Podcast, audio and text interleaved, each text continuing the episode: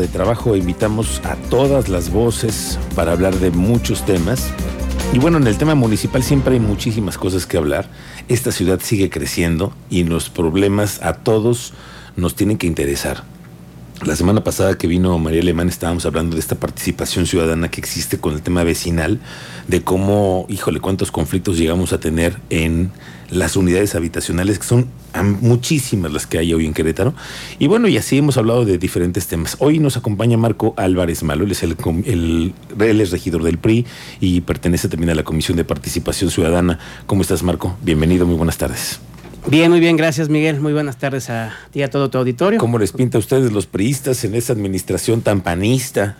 ¿Cómo, cómo, cómo pintan un, en un cabildo en donde pues son nada más ustedes dos? Somos dos de, de 15, 16 contando al presidente municipal.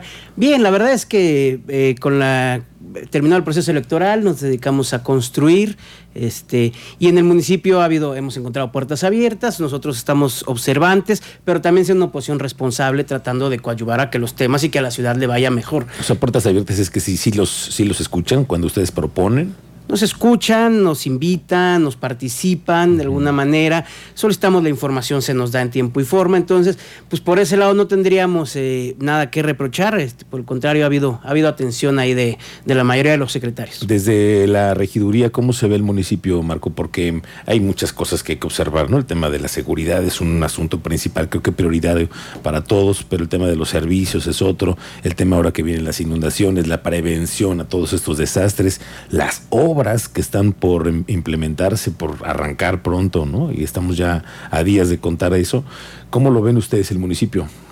Bien, mira, eh, pues hablando de temas de seguridad, sí no, no podemos negar que hay un reto importante. Eh, se, reconoce que se está haciendo un esfuerzo e incluso hace ya un par de sesiones de Cabildo aprobamos el programa eh, municipal para seguridad donde se reconoce el esfuerzo, pero sí hay retos, sí están sucediendo cosas en Querétaro que no podemos esconder y que debemos de atender con la inmediatez que requiere una ciudad donde estamos acostumbrados a vivir de mejor manera. Eh, en, el, tema de los servicios públicos, también creo que si bien se hace un esfuerzo, estamos rebasados. Este, desde la Secretaría de Servicios Públicos, eh, como regidores, pues estamos generando solicitudes que nos llegan a través de los ciudadanos a los regidores del PRI y en ocasiones no es voluntad que no se pueda atender, es una es es una es un déficit de recursos humanos y materiales que encuentra hoy la ciudad. Y en desarrollo urbano y movilidad hay muchísimo que hacer. Todos lo padecemos día a día. Ya, ya no podemos tener pretexto, eh, voy tarde porque había tráfico. No, ya sabemos que hay tráfico. Ya lo tenemos que considerar en nuestras vidas. Pero creo que hay cosas que se pueden hacer mejor. Y día a día como, como autoridad y como ciudadano veo lo que unos dejan de hacer y lo que otros también dejamos de hacer como ciudadanos. También coadyuvamos mucho en que el desastre siga. Y el desarrollo urbano, sí, eh, tenemos una extensión territorial que podemos comparar con otras ciudades en el mundo y no necesariamente de países desarrollados, sino de países similares al nuestro, donde una extensión igual viven más ordenados que nosotros. Entonces ahí existen grandes retos, vemos con, con agrado que hay una voluntad y una disposición, pero sí se requiere mucho más trabajo y mucho más recursos. Oye, Marco, a ver, en el tema del tema de seguridad, sí hemos visto que como, dicen ustedes los políticos, hay una gran área de oportunidad, pero también ahí vemos que hay cosas que no pueden seguir pasando, ¿no? Ya vimos lo reciente que pasó con una eh, unidad que se la robaron, hemos tenido problemas con algunos elementos, no todos, ¿no? Pero hemos visto que hay como faltas. ¿Han ustedes pensado en algún momento llamar a comparecer al secretario de Seguridad Pública Municipal? Pues sí, eh, sí, este, como dices, han estado sucediendo cosas, no lo podemos negar. Eh, hemos platicado con él, sí, estuvimos incluso, eh, se inauguró este centro ahora este de, entrenamiento ahí de en... capacitación. De capacitación, sí. Sí, se, se, está, este, aprobamos también una licenciatura para tener mejores, mejores elementos. Llamarlo a comparecer como tal pues no nos correspondería, pero sí hemos estado haciendo cuestionamientos, hemos estado solicitando información para poder nosotros comunicar lo que está sucediendo.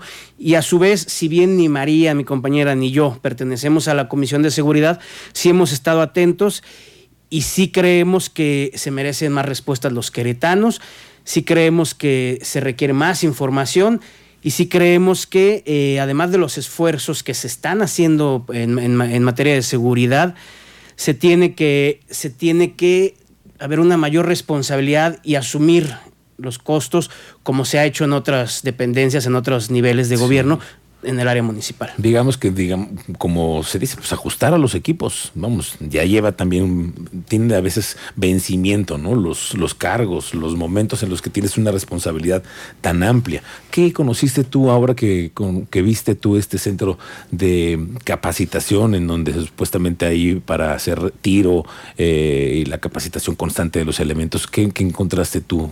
¿Qué tan moderno es? Súper moderno. Este, yo tuve la oportunidad de conocer ese centro en 2012, cuando participé en la presidencia municipal, 2012-15. Era, era, ya uno de los mejores este, centros de capacitación de, México y de Latinoamérica.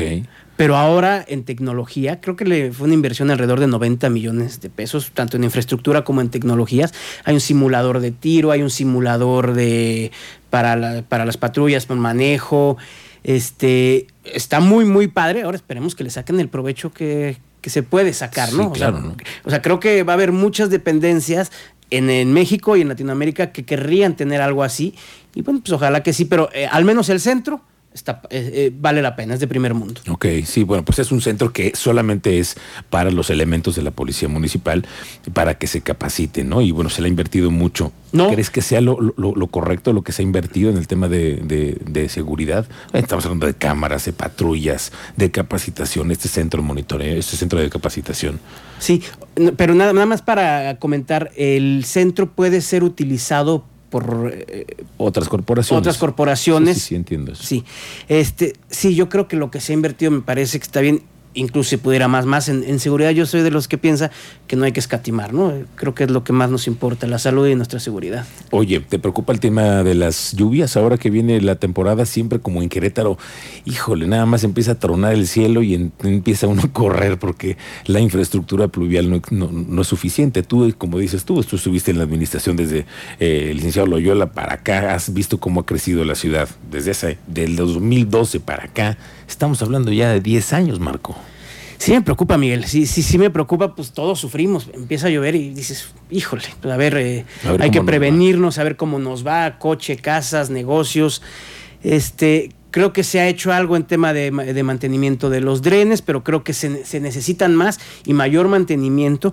Y también es un poco esto producto y, causa de una mala planeación urbana. La ciudad está impermeabilizada. Hoy tenemos eh, la Alameda, quizá, que absorba y lo demás, tenemos un impermeabilizante de la ciudad que es de concreto. Y eso es por la falta de planeación urbana que hoy tenemos. Sí, claro, y que además necesitamos de pronto ponerle un freno, ¿no? A esta ciudad, ¿qué es lo que se debería de hacer en el, en el ayuntamiento, en el cabildo? Porque yo le pregunto a todos los regidores, ustedes nada más ven cómo se siguen creciendo, ¿no? Se aprueban otro, otro, uso, nuevo uso de suelo en tal lugar y en tal lugar, y se siguen haciendo fraccionamientos y fraccionamientos, ¿no? ¿En dónde llega el freno a estos, a estos crecimientos, Marco? Mira, yo, yo creo, ¿eh? la verdad es que no soy experto en el tema, pero yo que creo y que he visto que funciona construir para arriba. Tenemos que dejar de acabarnos nuestra, nuestra tierra. Nuestra reserva territorial. Sí, tenemos una reserva. Oye, ¿los desarrolladores piden eso, por ejemplo? ¿Irse para arriba? Algunos sí, pero la mayoría sigue prefiriendo horizontal porque la gente tiene la creencia de que posee tierra, bueno, no, sí posee tierra y que el departamento posee aire. Sí, sí, sí. Entonces hay que combatir un... Sí, sí, sí, hay gente que dice, no, porque un depa, yo que tengo mi pedacito de tierra en el mundo, ¿dónde está? Entonces, pero creo que sería una de las grandes soluciones. Hace rato que te mencionaba el ejemplo de la superficie, tenemos la misma superficie que Bogotá, Colombia, idéntica, pero allá viven casi 5 millones de personas. Sí. Pero cómo, cómo, están padeciendo hoy el, el, tema de la movilidad. Tú te, en Colombia es imposible moverte, en Bogotá sobre todo. En Bogotá sí ya se volvió una cosa de locos. Pero hace todavía 8 o 10 años era, era un ejemplo. Hoy sí ya están rebasados y seguramente les, planeación, les faltó planeación y responsabilidad.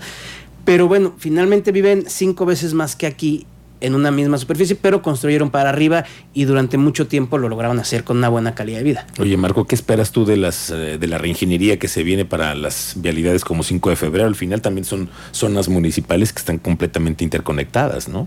¿Qué esperas tú que, que, se dé ahí en estas zonas? Yo espero, yo espero que ayuden mucho, yo espero que, que no, no creo que sea nada más la solución, pero creo que es parte de sigo creyendo, y a lo mejor ya suena muy trillado, que la movilidad es un tema mm, integral, no es un tema de más avenidas para los coches, es un mejor transporte público, es este ciclovías, banquetas, Miguel, no hay banquetas. La gente, a mí me gusta, a mí me gusta caminar en Bernardo Quintana, dime dónde hay banquetas. No, no, no lo hay. Y sabes cuánta gente transita diario y diario hay tráfico. Entonces yo creo que es más bien un tema de entrarle, de hacer banquetas, es un tema de sí mejorar el transporte público, pero las obras tampoco sobran. Pero yo creo que yo destinaría no todo el dinero a las vialidades, le destinaría un poquito más a otro tipo de infraestructura, incluso en campañas para que eh, los que andamos en coche tengamos una educación vial mejor y para que eh, el transporte público sea seguro y entonces nos atrevamos a usarlo porque pues eh, el transporte como en la Ciudad de México y en muchos otros lugares en León son ejemplo y lo utilizamos con gusto. Aquí no lo utilizamos porque no nos da ninguna garantía ni de tiempo de traslado ni de seguridad. ¿no? Eso es la verdad, sí. Pero pasar un, un transporte de siguiente, de un siguiente nivel como el que nos, nos andan diciendo, pues también es, es- es otro, es otro costo el que necesitamos también pagar. Tenemos que tener también nosotros como ciudadanos conciencia que no el gobierno puede darnos todo lo que queremos, ¿no? No, no te pueden dar el transporte público que tú quieres de primera si pagas dos pesos. Pues está complicado. Totalmente de acuerdo, sí. Eh, es, es un tema sociedad, gobierno, bien, bien complicado. Pero si hay algo que se puede hacer, si el gobierno no puede dar todo, pero sí creo que vale, a- va- habría, habría este, que considerar a veces gastar el dinero, no nada más donde se ve, porque parece que así Mm. las administraciones que llegan, todas, ¿eh? no, no hablo sí, de sí, ninguna en específico, quieren gastar donde se ve. Donde se nota, Sí, pero vamos a hacerlo donde se siente también, donde se requiere. donde se requiere y donde se sienta, no nada más donde se vea. Muy bien. Marco Malo, regidor del PRI, gracias por visitarnos. Estamos pendientes de tu trabajo y de lo que sucede en el Ayuntamiento de Querétaro. Al contrario, Miguel, muchísimas gracias por la invitación, con mucho gusto, saludos a todo el auditorio. Gracias, Marco Malo, regidor del municipio del PRI. Vamos a la pausa comercial.